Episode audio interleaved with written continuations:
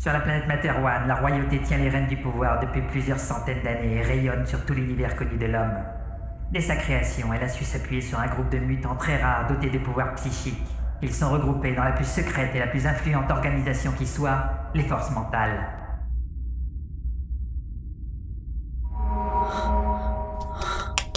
Six de bâton, 6 de bâton, fous le roi par les épées, 6 de bâton, 6 de bâton, 6 de bâton. Fous le roi par les épées, fous le roi par les épées, 6 de bâton, 6 de bâton. Loyal, fous le roi par les épées, 6 de bâton. Loyal, loyal, loyal, loyal, loyal.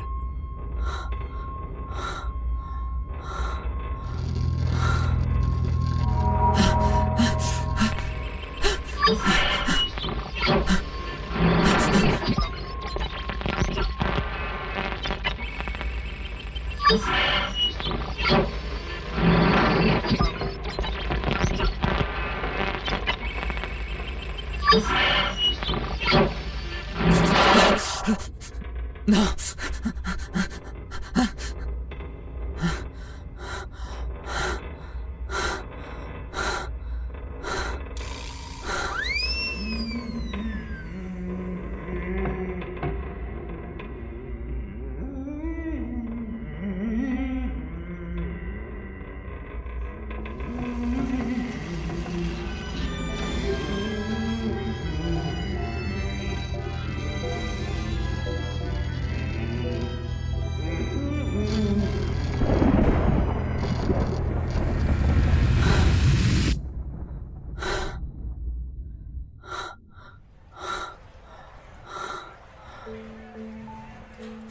Euh, vous êtes sûr de vous, monsieur demanda le croupier au jeune homme dégingandé qui nageait dans un costume de location, visiblement trop grand pour lui.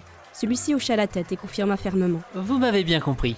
J'ai dit tapis. De l'autre côté de la table, le pirate massif à qui il avait tenu la dragée haute pendant toute la partie et les précédentes grogna dans sa barbe. Qu'est-ce qu'il va encore nous inventer là, ce gamin? À moins qu'il ne dispose du 6 de bâton, ce flop ne vaut même pas les blindes qu'on y a mises. Le pirate n'allait certainement pas clamer haut et fort que cette fameuse carte, c'était lui qui la possédait. À sa gauche, la très belle jeune femme qui avait elle aussi passé la soirée à perdre l'argent de son riche marchand de mari, leva les yeux au ciel en soupirant. Les jeux sont faits, montrez vos cartes. Le jeune homme demeura silencieux tandis que son regard parcourait l'assemblée. Il fallait qu'il abatte ses cartes avant la fin du temps réglementaire, faute de quoi ce serait un fold obligatoire. Cependant, il semblait se délecter à voir les secondes s'égrener, alors que le pirate tenait à peine en place sur sa chaise, attendant de pouvoir abattre son fameux 6 de bâton. À la huitième seconde, les lumières de la pièce vacillèrent un instant, et un bruit sourd retentit hors de ce petit casino de la station Pignata El Grande. À la neuvième seconde, une petite cloche métallique retentit à côté du croupier. Changement de donne Foutre Pas maintenant Cependant, telle était la règle du Royal Hold'em. Toutes les 45 minutes, les cartes changeaient de main. C'était obligatoire. Et celui qui menait le jeu à un moment donné se retrouvait bon dernier la seconde suivante. Avec un sourire désarmant, le jeune homme posa lentement sa carte sur le nouveau flop et énonça telle une banalité. Et fout le roi par les épées. C'est de la truche Tony trua le pirate en abattant son poing sur la table. 10 victoires en une semaine C'est pas de la chance Je sais pas comment tu fais, mais c'est de la triche D'un ton faussement détaché, le croupier se redressa du haut de son mètre 65 et se voulant autoritaire déclara Cette table est équipée d'un dispositif antifraude, cher monsieur. Je ne puis que vous conseiller de payer votre dû. Faute de quoi, vous seriez banni de la station pour les cinq prochains cycles. Furieux, le pirate poussa violemment ses jetons en direction du gagnant et se leva d'un bond, renversant sa chaise en arrière. Ne t'avise pas de croiser mon chemin, avorton. Le menaça-t-il avant de tourner les talons et de quitter la salle. Tandis que le regagnant se dirigeait vers l'entrée de la salle pour encaisser ses gains, la femme du riche marchand ferma les yeux un bref instant, en se massant les tempes, feignant une fatigue qu'elle ne ressentait nullement, Ici, agent rouge. émit-elle par impulsion non verbale. Soupçon fondé. Nous avons confirmation d'un contact mental. Un certain Malik.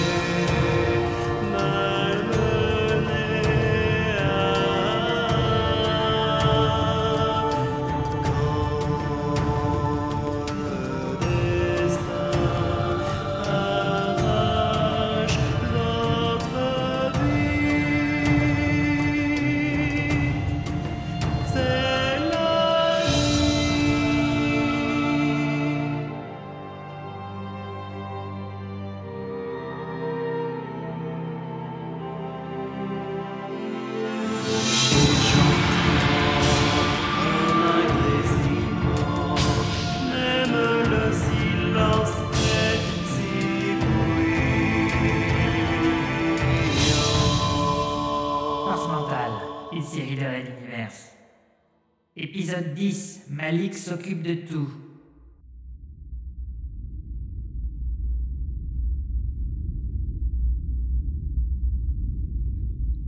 Pignata El Grande, l'endroit le plus éloigné de l'espace connu de l'homme.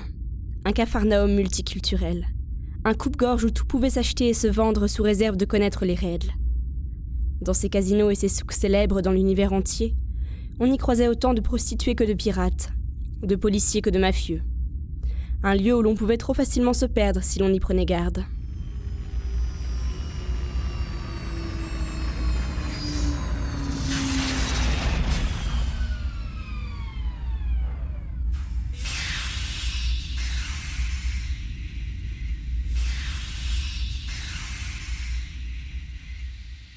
À l'intérieur du SAS, l'agent mental Liet Ferguson prenait son mal en patience.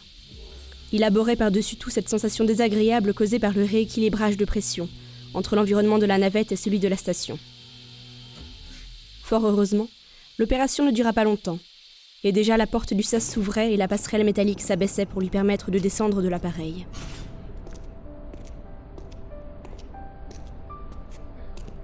On lui avait préparé un comité d'accueil. Au pied des marches, un homme d'âge mûr l'attendait, entouré d'une dizaine d'individus qui ressemblaient fort à des hommes de main. Oh, guère étonnant vu le personnage. Le brief qui lui avait été remis incluait une note relative à leur point de contact sur Pignetta El Grande, ce fameux marchand broto qui se tenait maintenant devant lui. C'était un homme d'un certain âge, à la barbe grisonnante bien fournie, et aux cheveux de même teinte dissimulés sous un bandana de couleur. Un personnage trouble, qui sous des airs de fausse respectabilité, trempait dans bon nombre d'affaires louches à bord de la station et aux alentours. Il semblait avoir des accointances avec la piraterie. Peut-être était-il lui-même pirate En tout cas, c'est ce que les forces mentales soupçonnaient. Mais quelque chose d'inconnu les empêchait d'écouter ses pensées. D'un autre côté, Broto leur fournissait de précieux renseignements, alors le compromis s'imposait. Bienvenue, agent Ferguson. Avez-vous fait bon voyage? Désastreux répondit l'intéressé. Vous connaissez déjà mon nom Tout comme vous connaissez le mien. Allons-y, voulez-vous? Je n'ai pas la journée devant moi. Amusé par son aplomb, Ferguson lui emboîta le pas, et ils quittèrent la baie d'amarrage, escortés par les hommes de Broto.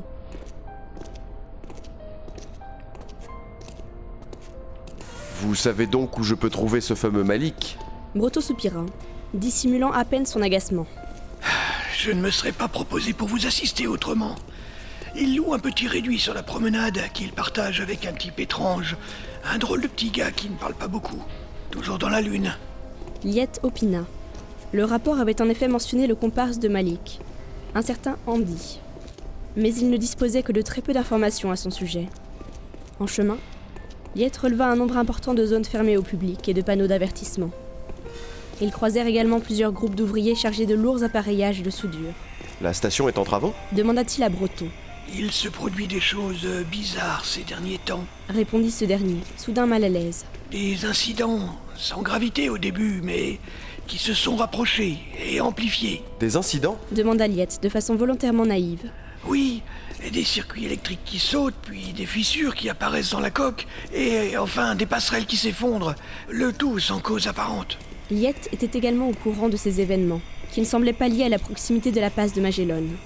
Le rapport de l'agent rouge mentionnait la possibilité d'une activité télékinétique, J'ai vraiment hâte de rencontrer ce Malik pour pouvoir me faire une idée par moi-même. pensa-t-il, alors qu'il survolait du regard une paroi fendillée sous mousse isolante. S'il dispose de telles capacités, nous ne pouvons pas le laisser livrer à lui-même. La dernière coursive qu'ils franchirent débouchait sur le quartier de la promenade. Liette fut saisie par l'activité intense qui y régnait. C'est une véritable fourmilière. Comment allons-nous les retrouver là-dedans Broto rit dans sa barbe et pointa une main ridée en direction de l'intersection opposée. Parfois, il suffit de demander, et l'on est exaucé. Liette regarda dans la direction indiquée et il les vit. Un duo improbable constitué d'un grand blond maigre et d'un petit brun qui semblait perdu dans ses pensées. Le plus grand des deux ne tarda pas à remarquer qu'ils avaient été repérés. Et ni une ni deux, il empoigna le bras de son compagnon avant de s'enfuir en courant. Merde Jura Liette. Il se dépine Broto fit un signe de tête à l'un de ses subordonnés, et une dizaine d'hommes de main fendirent la foule pour intercepter les deux fuyards. Hé, je sais pas.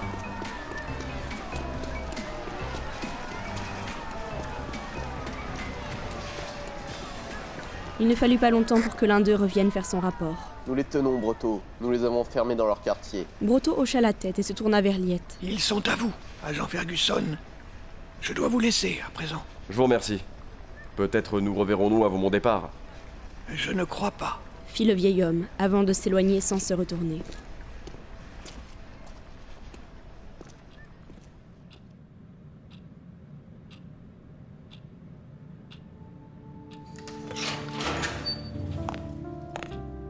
Liette pénétra dans le réduit où Malik et Andy l'attendaient misérablement. Les locaux étaient spartiates. Deux couchettes, une table et deux chaises, un point d'eau et un simple réchaud posés à même le sol. Le strict nécessaire. Liette fit signe aux deux hommes de Broto qui gardaient Malik et Andy. Je prends le relais, messieurs. Vous pouvez nous laisser. Liette les regarda partir avant de se tourner vers Malik. Pourquoi cette mine d'enterrement? Vous vous doutiez bien que ça arriverait un jour, non? Malik demeura silencieux, tandis qu'Andy, les yeux dans le vague, semblait murmurer pour lui-même des séries incohérentes de chiffres et de nombres. Liette soupira. Bon, si vous n'y mettez pas du vôtre, je vais devoir chercher moi-même l'information dont j'ai besoin. Et vous devez bien vous douter que j'ai les moyens d'y parvenir. Vous me suivez? Pris de panique, Malik se leva d'un bond et fit mine de se ruer vers la porte. Liette lança une vague mentale et le força à s'asseoir. Ne comprenant pas ce qui lui arrivait, Malik lui jeta un regard éperdu. Allons, ne me dis pas que tu ne sais pas. Il s'interrompit brutalement. Il venait d'effleurer l'esprit de Malik, et ce qu'il avait senti l'avait abasourdi. Bon sang, mais tu es normal De l'autre côté de la pièce, Andy interrompit soudainement sa mélopée et dit Malik s'occupe de tout. Malik s'occupe de tout. Intrigué, Liette s'approcha du petit homme brun. Malik s'occupe de tout, hein Il lança à nouveau un bref sondage qui lui confirma la vérité qu'il commençait à entrevoir. C'était ce gamin qui possédait des pouvoirs mentaux. L'autre, Malik, n'était qu'un paratonnerre, une sorte d'homme de paille, sur lequel toute l'attention s'était naturellement focalisée. Depuis combien de temps ça dure, cette histoire? Demanda Liette à Malik. L'autre semblait résigné à présent. Il avait enfin compris à quelle personne il avait affaire, et l'organisation qui se trouvait derrière. Toute résistance était vaine. Depuis deux ans, quand j'ai rencontré Andy, il errait tout seul sur la promenade. Avant, il vivait avec sa mère, mais celle-ci est morte d'une maladie incurable. Il était livré à lui-même. Alors j'ai eu pitié. Et quand as-tu remarqué ses capacités hors du commun, dirons-nous? Malik observa quelques instants un silence gêné avant de répondre. Ah, assez rapidement. Il savait toujours où nous pouvions voler de la nourriture. Et si un danger se présentait, il s'agitait et ne me lâchait pas avant que nous soyons à l'abri. Il vous avait d'ailleurs senti tout à l'heure. Pas assez tôt, hélas. Je ne suis pas là pour vous faire du mal, Malik. C'est juste que l'état mental nécessite une éducation et une certaine rigueur. Un contrôle, si tu veux. Je suis en mesure d'offrir cela à Andy. Malik s'occupe de tout. Intervint Andy, comme pour le contredire. Non mais, vous le voyez devenir agent mental? Il vit dans un monde à part, les choses ne l'atteignent pas comme nous. J'ai mis des mois à intégrer son univers. Des mois Liette secoua la tête. Tous les mentaux ne sont pas agents, mais nous pouvons lui apprendre à vivre avec ses pouvoirs. Et c'est pourquoi, Malik, j'aimerais beaucoup tenter une fusion mentale avec Andy. Cela ne sera pas invasif, mais je dois voir à qui j'ai affaire. Peux-tu le convaincre de me laisser faire? Il ne risque rien, c'est promis. À contre-coeur, Malik s'approcha d'Andy et lui chuchota quelque chose dans le creux de l'oreille. Andy, laisse-toi faire. Tu vas voir. Tout va bien se passer. Malik s'occupe de tout. Andy, les yeux rivés vers le sol, hocha la tête. Malik se tourna vers Liette. Vous pouvez y aller. Au même moment, il y eut au loin un bruit sourd suivi d'une vibration, que Liette, étrangement, ressentit comme une mise en garde.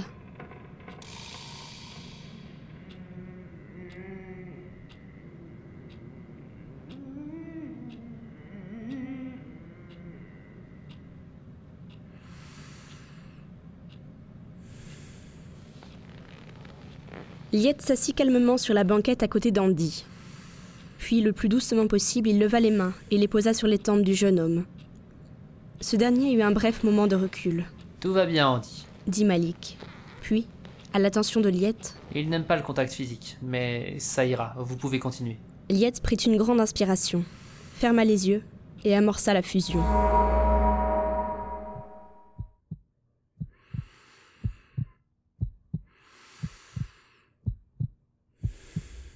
L'expérience fut désarçonnante. Passée la première désorientation, la psyché d'Andy se dévoila à Liette, qui eut cependant le plus grand mal à trouver un sens à ce qu'il voyait. C'était une façon complètement différente de voir le monde. Tout n'était que nombre, formules mathématiques, cartes à jouer, séries de combinaisons.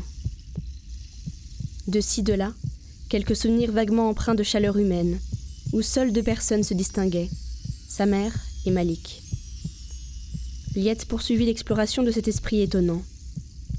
Peu à peu, un semblant de contexte se dégagea de la brume psychique dans laquelle il évoluait, révélant l'univers intérieur d'Andy. Il lui fallut quelques instants pour réaliser que ce qu'il voyait n'était autre qu'une version fantasmagorique des coursives de Pignata El Grande, de sa promenade, de ses casinos. Où qu'il posa son regard, une image transparente de Malik apparaissait, tel un point de repère dans ce monde étrange. Malik s'occupe de tout. Cette pensée traversait l'esprit du jeune homme très souvent. Liette avait déjà effectué des fusions mentales. Chacun possédait son monde intérieur. Mais d'ordinaire, il ne s'agissait que d'un refuge où la psyché venait se ressourcer lorsque le sujet était inconscient ou en transe. La différence avec Andy, c'était qu'il vivait en permanence dans ce monde. Guère étonnant que ses interactions avec autrui fussent si limitées. Dans ce monde à part, toutes les manifestations revêtaient une apparence complètement altérée. Par exemple, Andy voyait autour de lui d'étranges formes translucides qui gravitaient dans les airs et lui tenaient compagnie en tout lieu et instant. Chacune arborait la forme d'un chiffre ou d'un symbole mathématique. Liette vit alors sa propre image à travers les yeux d'Andy et observa quelques-uns de ces nombres, parfois formules qui flottaient autour de lui également. Un lien avec l'état mental? se demanda-t-il. D'autres images se succédèrent. Il revécut toutes les parties de cartes jouées dans le casino de Pignata El Grande.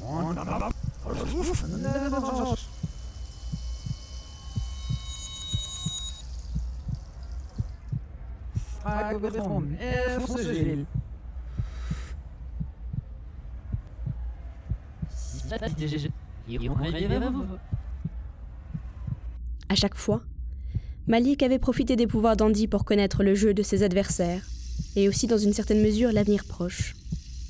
Ainsi, Andy pouvait prédire les changements de donne en cours de partie. Toutefois, cela lui demandait un effort particulier, effort auquel il était de plus en plus réticent, car cela sursollicitait les formes translucides. Et surtout, cela faisait toujours venir l'autre. Suivait alors des coupures de courant, des explosions dans toute la station.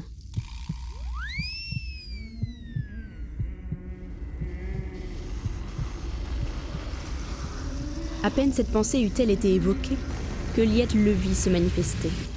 Un visage de clown blanc dont les yeux noirs brillaient d'une lueur malsaine. Le personnage ouvrit la bouche et prononça quelques mots inarticulés et incompréhensibles.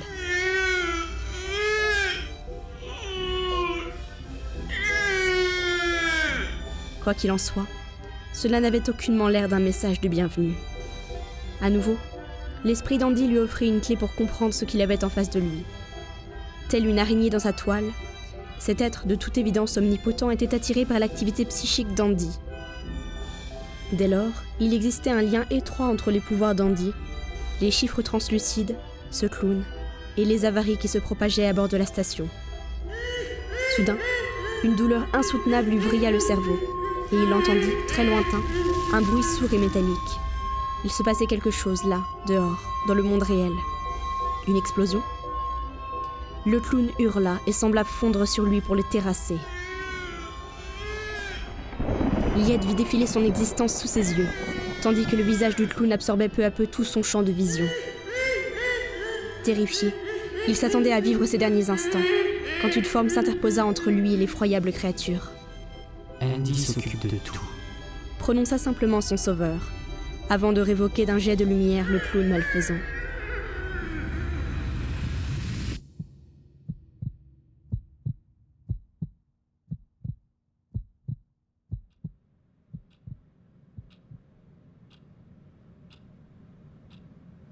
Lorsque Liette recouvra ses esprits, Malik réconfortait Andy qui était assis par terre et se balançait d'avant en arrière face à un mur éventré.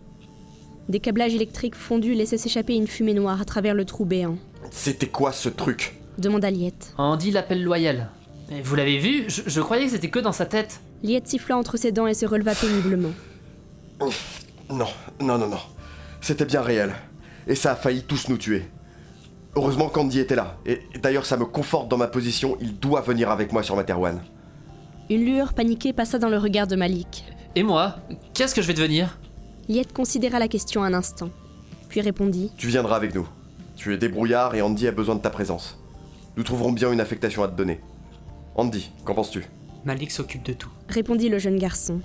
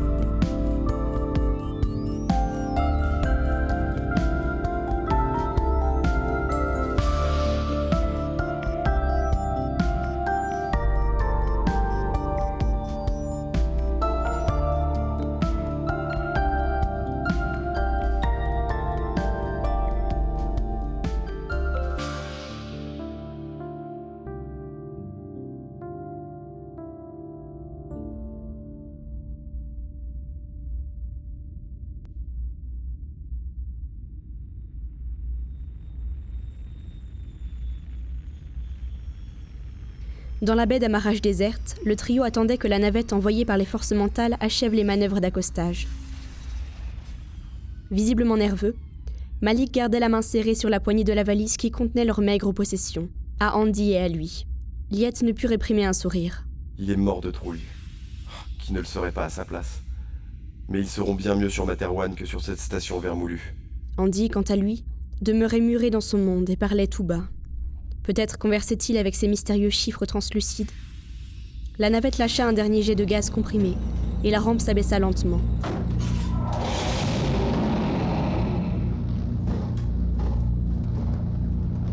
Un agent mental que Liette ne connaissait pas descendit l'escalier escamotable.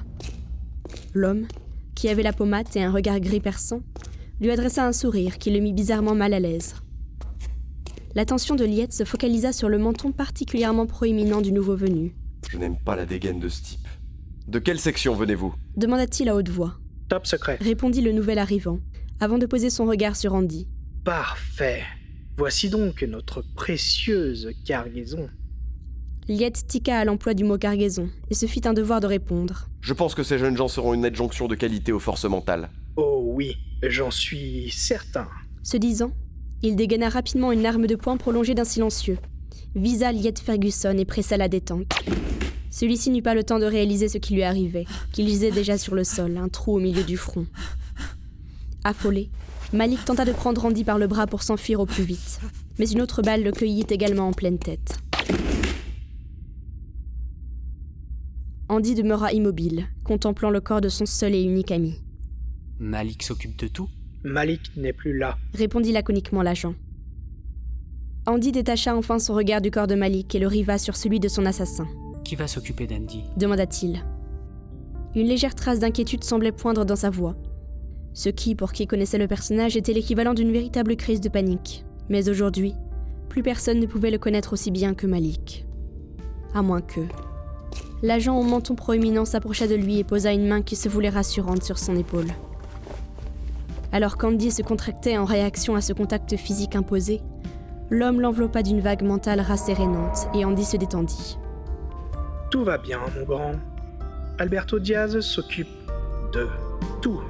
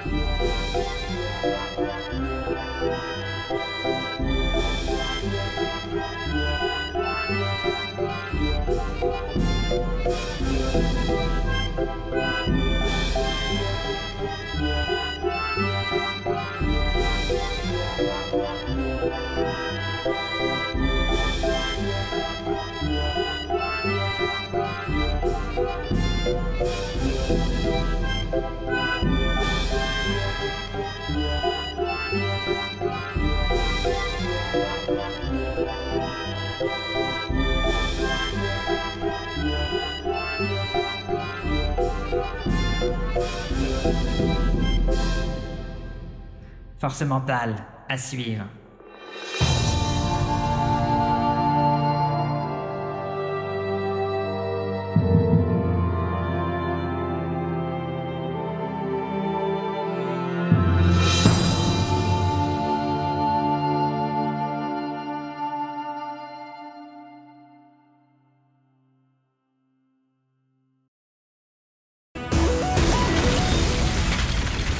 Sa porte vola en éclats au même moment, et plusieurs personnes pénétrèrent dans son bureau. L'odeur frappa Trevor. Elle lui rappelait les gâteaux au miel infect, pourtant tant prisés par les jeunes souriants. Il vida son chargeur à l'aveuglette sur les premiers agresseurs, dans un déluge de feu et de sang. Sachant ses chances de survie nulles, et souhaitant quand même finir ses jours de manière épique, il jetait son revolver vide à la tête de son ennemi le plus proche quand il lança finalement. Ouf de merde Cette phrase stupide fut sa dernière, car on trancha sa tête la seconde suivante. Force mentale, une série de Red Universe. Épisode 11, 100 hors 1.